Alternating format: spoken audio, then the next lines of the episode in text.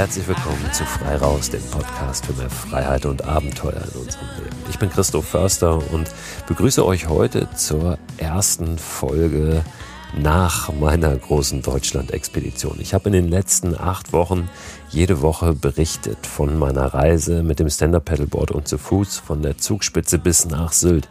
Das war eine ganz, ganz tolle Zeit, von der es auch in der Zukunft, in der nahen und mittelfernen Zukunft noch ein bisschen was zu hören und zu sehen geben wird. Es entsteht ja ein Film über diese Reise. Ich werde jetzt ein Buch schreiben über diese Reise, was auch im Mai kommenden Jahres erscheint. Und ich werde sicherlich immer wieder auch zwischendrin drauf zurückkommen auf das, was ich dort erlebt habe. Aber jetzt erstmal, ja, ist diese Podcast-Serie, diese Miniserie über dieses Abenteuer abgeschlossen. Und ja, ihr hört heute die erste Folge danach sozusagen, die erste in Anführungszeichen normale Folge frei raus wieder.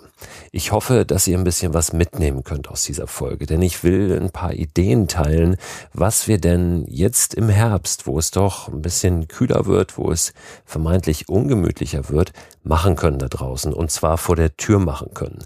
Wenn wir nicht acht Wochen Zeit haben, um durch Deutschland zu reisen oder in die weite Welt, ja, was bleibt uns dann? Was haben wir für Möglichkeiten eben auch ja, hier und jetzt wirklich ähm, unvergessliche Momente zu erleben in der Natur und ein bisschen mehr Freiheit tatsächlich in unser Leben zu bringen. Die Frage, die sich äh, bei dem Thema Mikroabenteuer zumindest mir immer stellt, eine ganz, ganz wichtige, die entsteht eigentlich so ein bisschen aus der Überlegung, was waren denn die Momente, die wir da draußen erlebt haben, in der Vergangenheit, die richtig, richtig gut waren? Was waren die Momente vielleicht, die Erinnerungen, die wir aus unserer Kindheit noch haben? Was verbinden wir da mit dem Naturerleben? Was waren die tollen Reisen, die wir in unserem Leben gemacht haben? Was, was haben wir nicht vergessen und was ist ganz besonders noch da an Erinnerungen?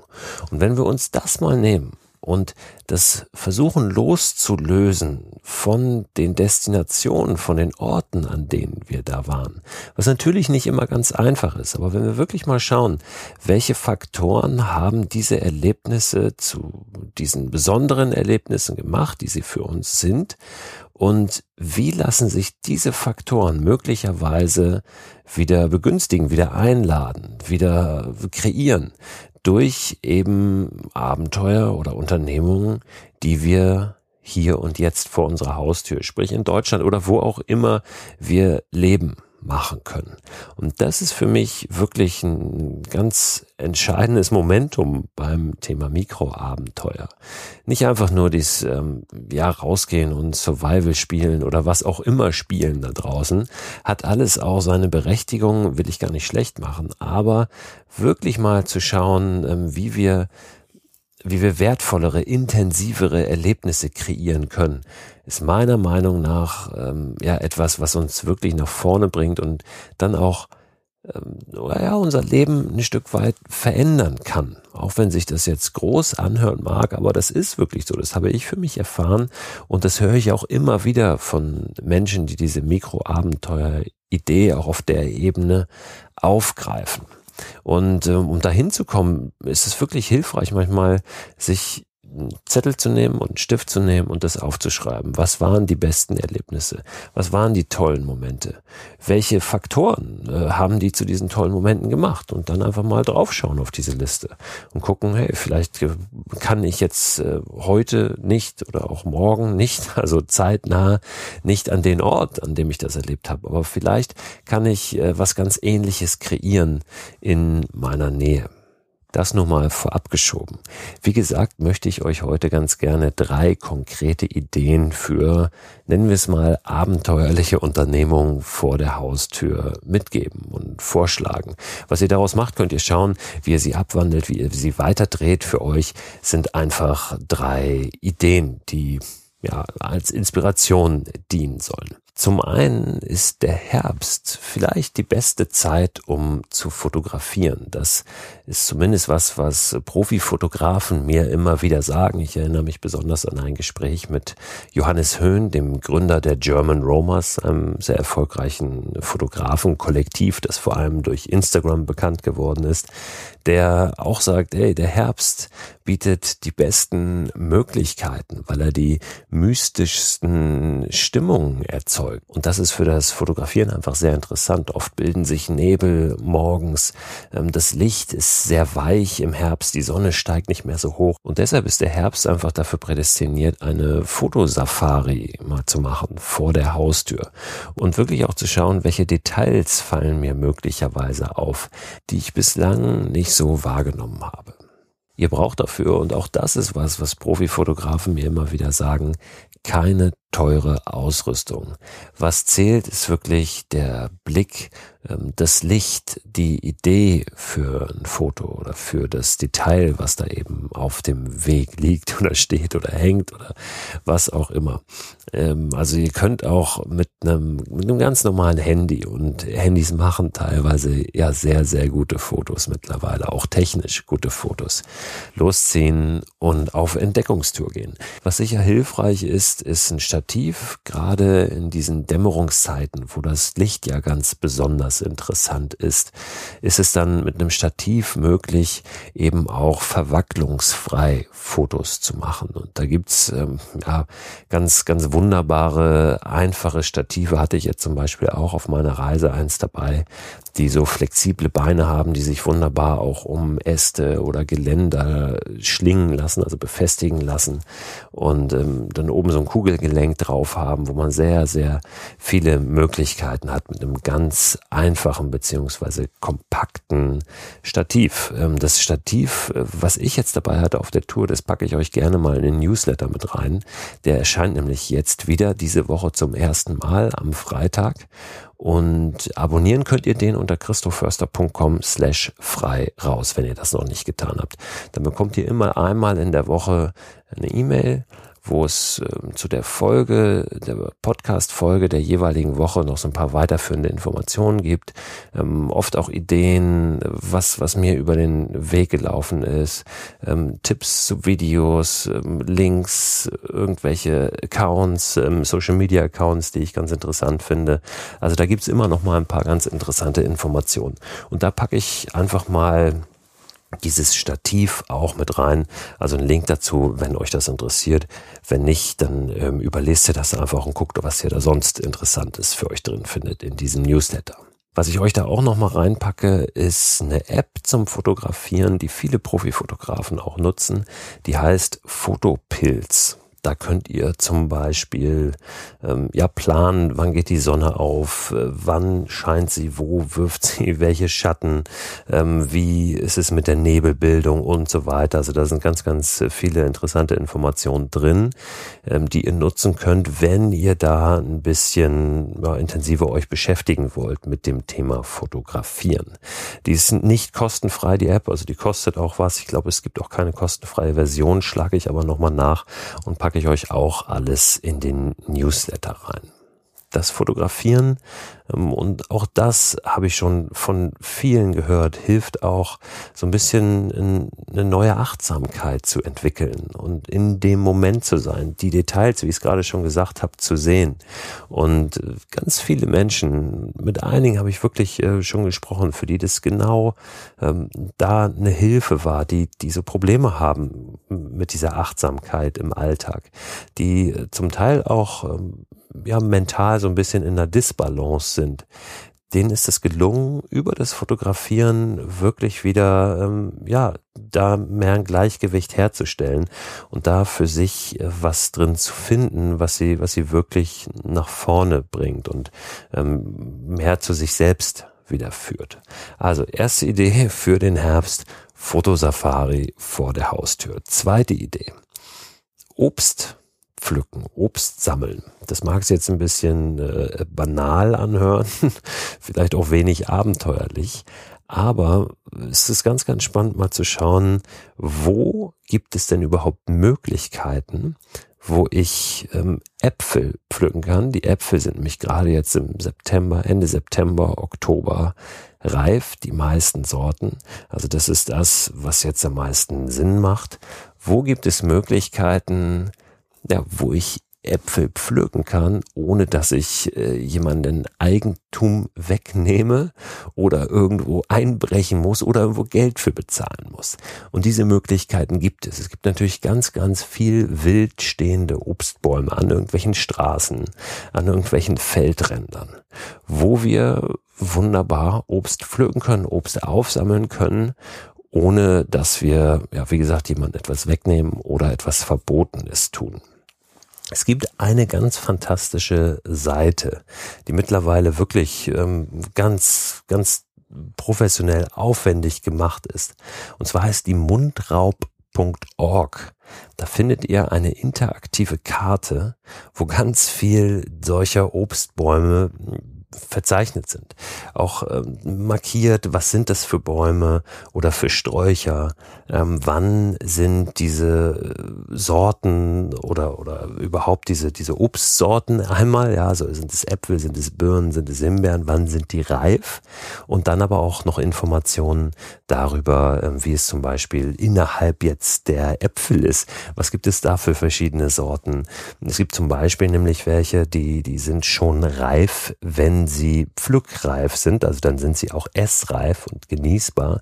Es gibt aber auch Sorten wiederum, wie der Boskop zum Beispiel, der ist zwar pflückreif, aber muss dann noch mehrere Wochen liegen, um wirklich gut zu schmecken, ja, um wirklich genießbar zu sein. Also da gibt es viele Unterschiede.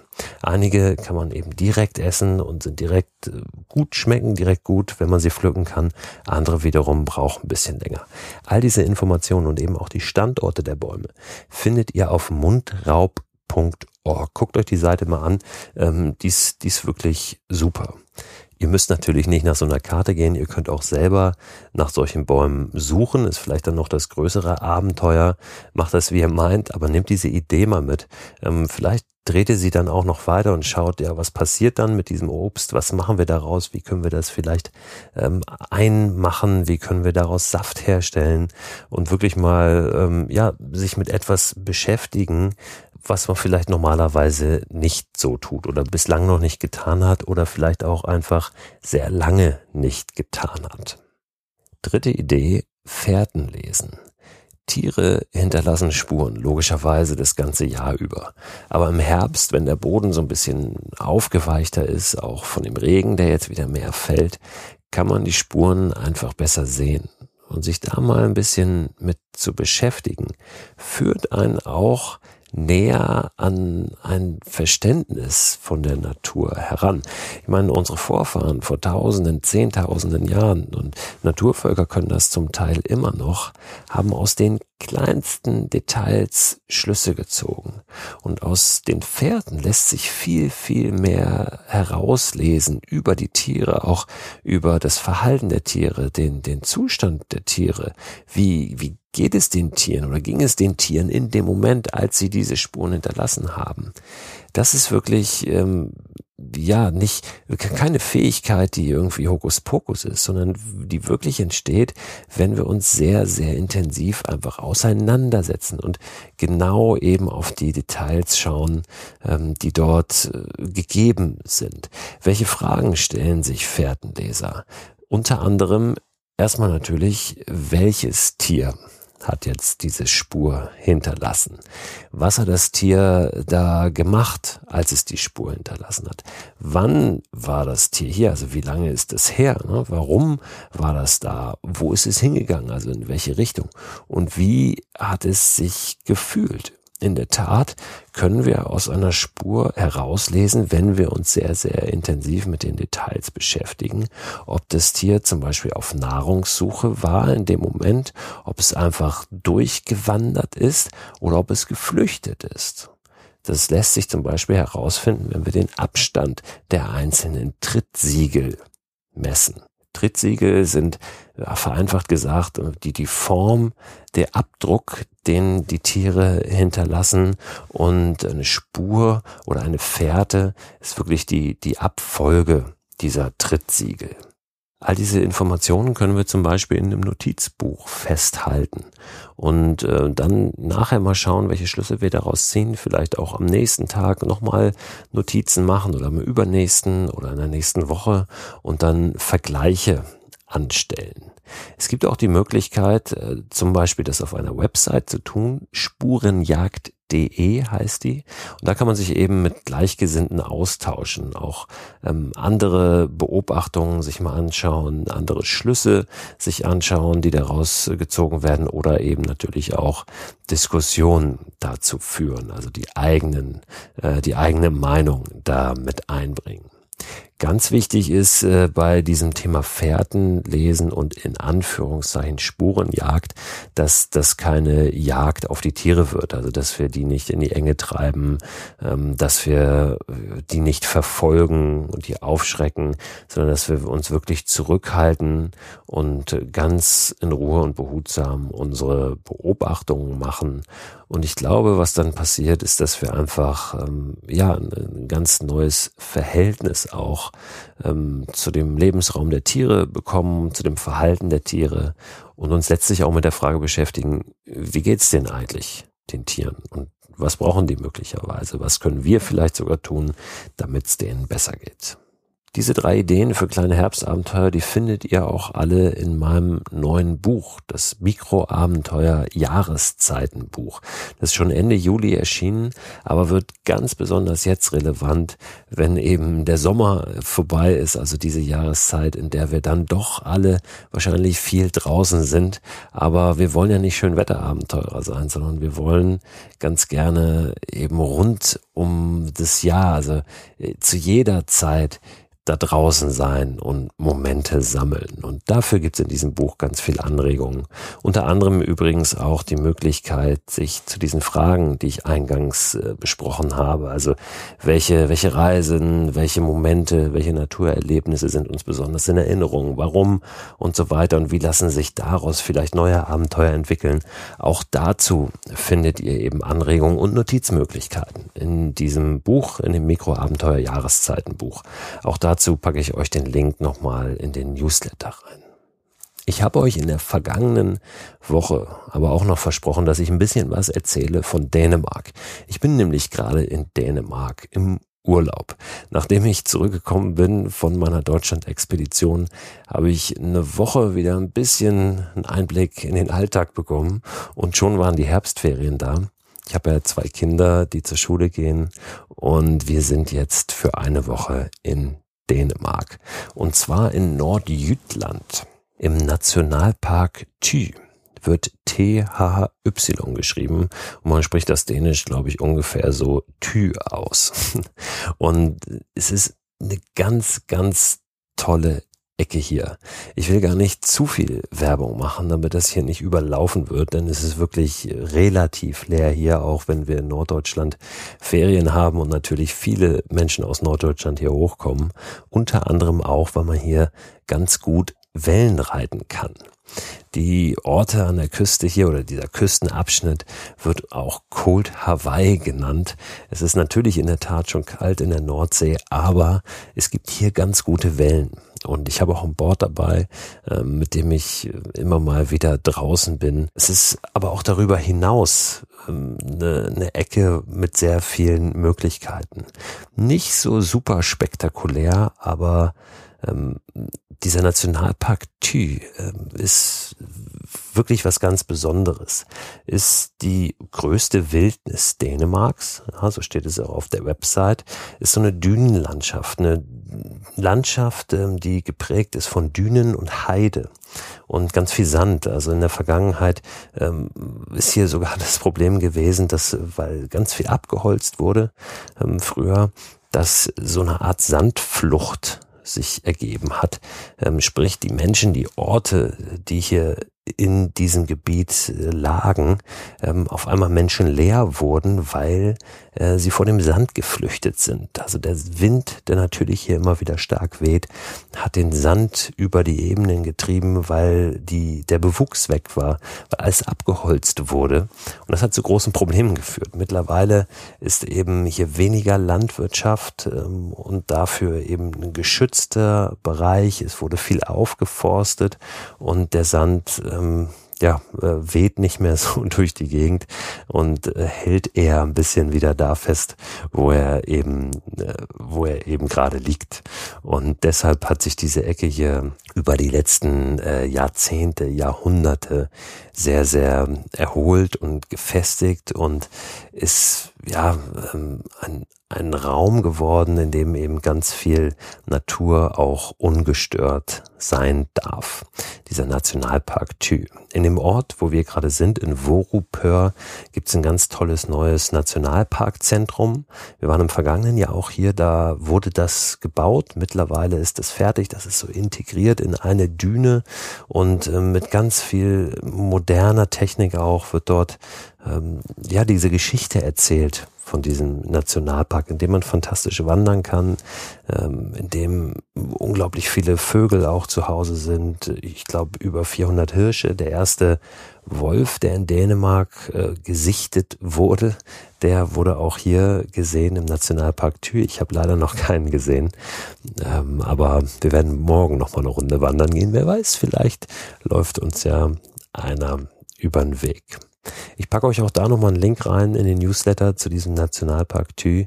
Ähm, wenn ihr wollt, schaut euch das mal an. Es ist wirklich ähm, eine gute Möglichkeit, hier ein bisschen Urlaub zu machen. Was wir hier jetzt nicht machen, ist ein, ein, ein Abenteuer im Sinne, wie ich es verstehe, sondern wir haben hier ein, ein Haus gemietet, ein kleines, einfaches und sind hier auch mit dem Auto hochgefahren, aber können hier einfach einen, einen ganz tollen naturnahen Familien Urlaub ähm, begehen, ähm, der durchaus auch aktiv ist, sagen wir mal so. Und das kann ich total empfehlen. Also es ist richtig, richtig toll.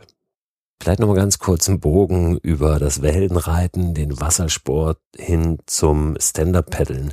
Mich haben nämlich ein paar Fragen erreicht über Instagram, die sich auf das Stand-Up-Paddeln beziehen und auf die möchte ich nochmal ganz äh, kurz eingehen. Unter anderem die Frage, wie muss ich mich denn anziehen, wenn es jetzt kälter wird? Also beim Wellenreiten hier trage ich einen Neoprenanzug. Aber beim Wellenreiten falle ich natürlich auch immer wieder ins Wasser, beziehungsweise bin immer wieder im Wasser drin. Das äh, ist mit Neoprenanzug sehr, sehr gut möglich. Wenn ich Stand-Up paddle auf ähm, einem Fluss oder einem See, oder selbst im Meer, wo ich eben aber nicht so oft hineinfalle, im besten Fall vielleicht sogar gar nicht äh, im Herbst und Winter, dann ist es besser aus meiner Sicht einen Trockenanzug anzuziehen, also einen Anzug, in dem gar kein Wasser reinkommt, der aber atmungsaktiv ist. Also wenn ich mal reinfalle, werde ich überhaupt gar nicht nass. Ähm, der kann aber atmen, wenn ich mich bewege. Ein Neoprenanzug ähm, ist einfach viel zu warm. Ich schwitze mich tot in einem Neoprenanzug, wenn ich nicht immer wieder ins Wasser falle und abkühle sozusagen. Also dieses, dieses Wasser ähm, für, einen für einen Kühleffekt sorgt. Insofern ähm, kann ich es nicht wirklich empfehlen, im Neoprenanzug Stand-up zu paddeln. Habe ich auch schon gemacht im Winter, aber selbst wenn es richtig kalt ist, schwitze ich mich in dem Ding tot und das fühlt sich nicht gut an. Ähm, also ein Trockenanzug ist da viel angebrachter. Die sind natürlich sehr, sehr teuer. Trockenanzüge, schaut euch das mal an, gerne, wenn ihr auch im Herbst und Winter paddeln wollt, ist aber die beste Möglichkeit. Dann hat noch eine Hörerin eine Frage gestellt, die mittlerweile auch das Stand-Up-Paddeln für sich entdeckt hat und jetzt gerne umsteigen möchte auf ein schnelleres Board. Ähm, also weg von einem günstigen Allround-Board, was ja die meisten sich erstmal zulegen, wenn sie mit diesem Sport beginnen, ähm, hin zu einem ja etwas hochwertigeren. Und da empfehle ich immer Touring-Boards, also wirklich ähm, Boards, die ein bisschen länger sind und auch die Möglichkeit haben, eben ein bisschen Gepäck aufzunehmen. Ähm, wer kein Gepäck transportieren möchte, kann natürlich auch ein sogenanntes Raceboard nehmen, ist schmaler, ist meistens ein bisschen spitzer zugeschnitten. Ein Raceboard hat aber meist nicht die Möglichkeit, viel Gepäck zu transportieren das hat ein Touring-Board. Und ja, diejenigen, die jetzt in den letzten Wochen auch meine Reise ein bisschen verfolgt haben, haben auch schon mitbekommen, ähm, dieses Board, mit dem ich da unterwegs bin, das gibt's auch zu kaufen. Wenn ihr Lust habt, euch das mal anzuschauen, schaut auf meiner Website vorbei, christoförster.com slash shop. Da könnt ihr euch das mal angucken. Da könnt ihr das auch kaufen. Das habe ich äh, zusammen mit Indiana entwickelt. Bin super zufrieden mit diesem Board und ähm, ja, kann euch das nur ans Herz legen. Will ja aber auch gar nicht zu viel Werbung dafür machen. Wer sich dafür interessiert, guckt sich das mal an, kann auch gerne Fragen stellen. Die beantworte ich dann gerne auch nochmal separat. Wenn ihr noch irgendwelche weiteren Fragen, Tipps, Anregungen habt, lasst mir die immer gerne zukommen. Entweder über Instagram oder ihr findet in dem Newsletter, wenn ihr den bekommt, auch eine Telefonnummer. Da könnt ihr mir gerne über WhatsApp Sprachnachrichten schicken und die höre ich mir natürlich auch an und nehme dann wirklicherweise mal eine Frage hier auch in dem Podcast auf. Ich würde mich sehr freuen, wenn ihr nächsten Donnerstag wieder reinhört. Ich kann noch nicht versprechen, dass ich schon nächsten Donnerstag wieder einen Gesprächsgast habe, aber ich freue mich sehr darauf. Ähm, habe heute schon mit ihm ein paar Nachrichten ausgetauscht. Äh, demnächst, sage ich mal, ähm, jemanden auch hier begrüßen zu können, der mich schon ein paar Tage lang begleitet. Er macht nämlich Musik und diese Musik begleitet mich quasi als Soundtrack für den Herbst schon. In der letzten Zeit, in der letzten Zeit meiner Deutschland-Expedition bis heute jetzt hier in den Dänemark-Urlaub. Hört da gerne schon mal rein. Der gute Mann heißt Jules Ahoy. Ja, ähm, unter anderem den tollen Song Robinson Crusoe. Das könnt ihr euch mit Sicherheit gut merken. Einfach mal äh, bei Spotify oder wie, wo auch immer ihr eure Musik hört, Robinson Crusoe eingeben, Jules Ahoy und dann hört euch schon mal warm der wird irgendwann demnächst bei mir im Podcast zu Gast sein und da sprechen wir ein bisschen über ja, über die Inspiration, die die Natur eben auch ihm gibt. Ist nämlich ein großer Surffan, jemand, der auch sein Leben wirklich umgekrempelt hat, um der Natur näher zu sein. Und ich freue mich sehr drauf, mit ihm zu sprechen. Jetzt habt erstmal eine gute Zeit, hört nächsten Donnerstag wieder rein und freut euch auf den Newsletter, der morgen kommt.